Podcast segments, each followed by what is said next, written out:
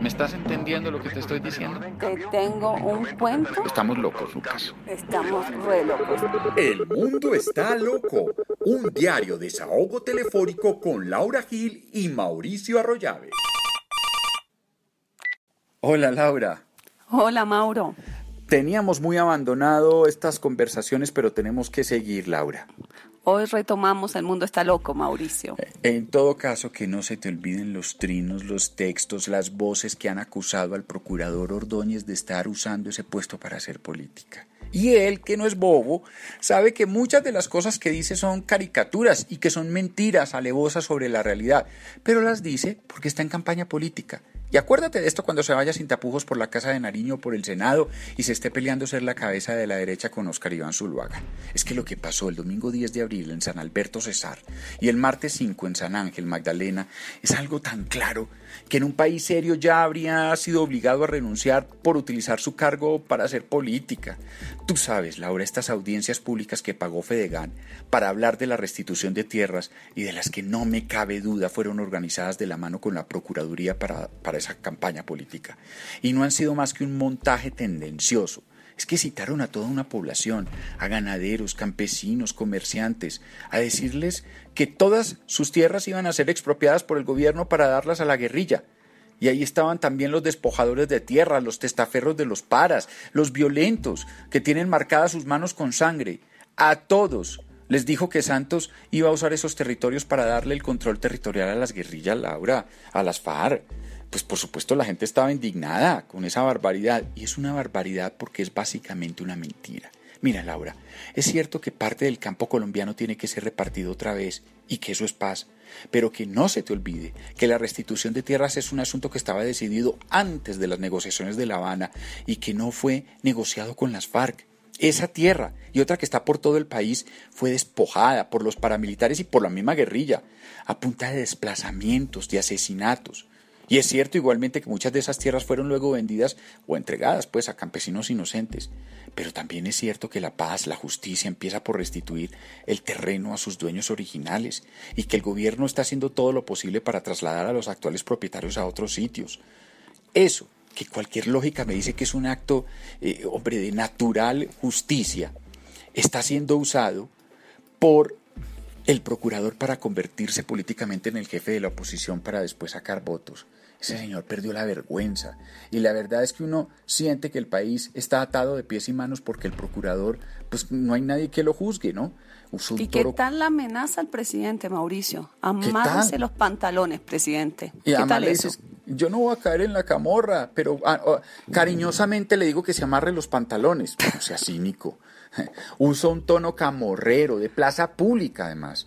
Por supuesto, pues que las audiencias caldearon los ánimos de la gente que desde ya dice que no va a permitir que le toquen un solo centímetro de su tierra. Eso es incitación a la violencia, Laura, pura y dura. Por eso creo y que. Este rebeldía ante la ley. Claro, claro. Es un procurador que usa su puesto para pedir que se respete la ley. Todo lo que él tiene que hacer, todo lo contrario. Además está upando los miedos de la gente para ir contra el proceso de paz. Este señor es un hombre de guerra, Laura. El mundo está loco.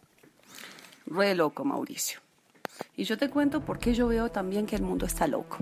Imagínate, Mauricio, que un tribunal de Naciones Unidas encarceló a una periodista por hacer su trabajo. ¿Cómo así? Y te cuento bien. Desde 2000 a 2006, Florence Hartman, una francesa, fue portavoz de Carla del Ponte, la fiscal del tribunal para la para la antigua Yugoslavia.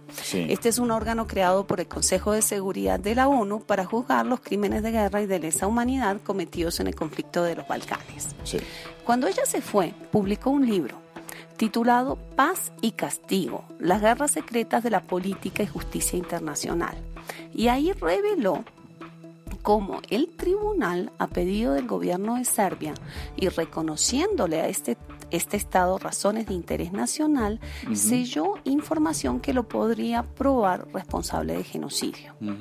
Y te explico, Mauro. En la Corte Internacional de Justicia, la misma que adelanta los casos de Nicaragua versus Colombia, ah, hay un caso que es Bosnia, Bosnia versus Serbia por genocidio. Y allí lo que se busca probar es la responsabilidad no de individuos, sino del Estado de Serbia por genocidio. Y esa información de Hartman la prueba. Y entonces el Tribunal Penal para la antigua Yugoslavia lo que hizo por revelar esa información que este tribunal quería mantener secreta fue multarla y luego encarcelarla. ¿Y por qué está loco el mundo, Mauricio? Es porque la ONU ha insistido en que la conducta de los whistleblowers, es decir, de los denunciantes, debe estar protegida.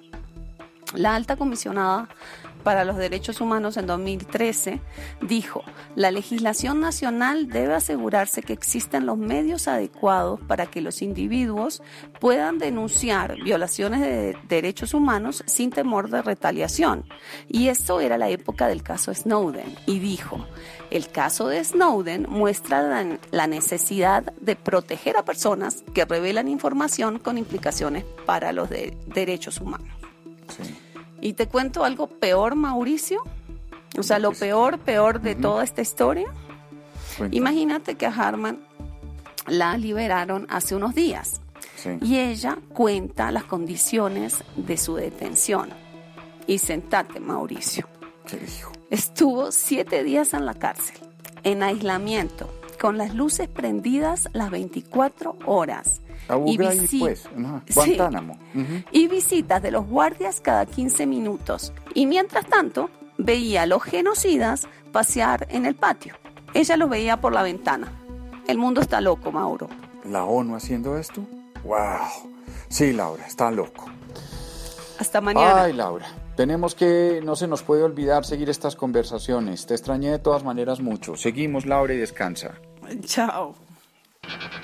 La nuclear.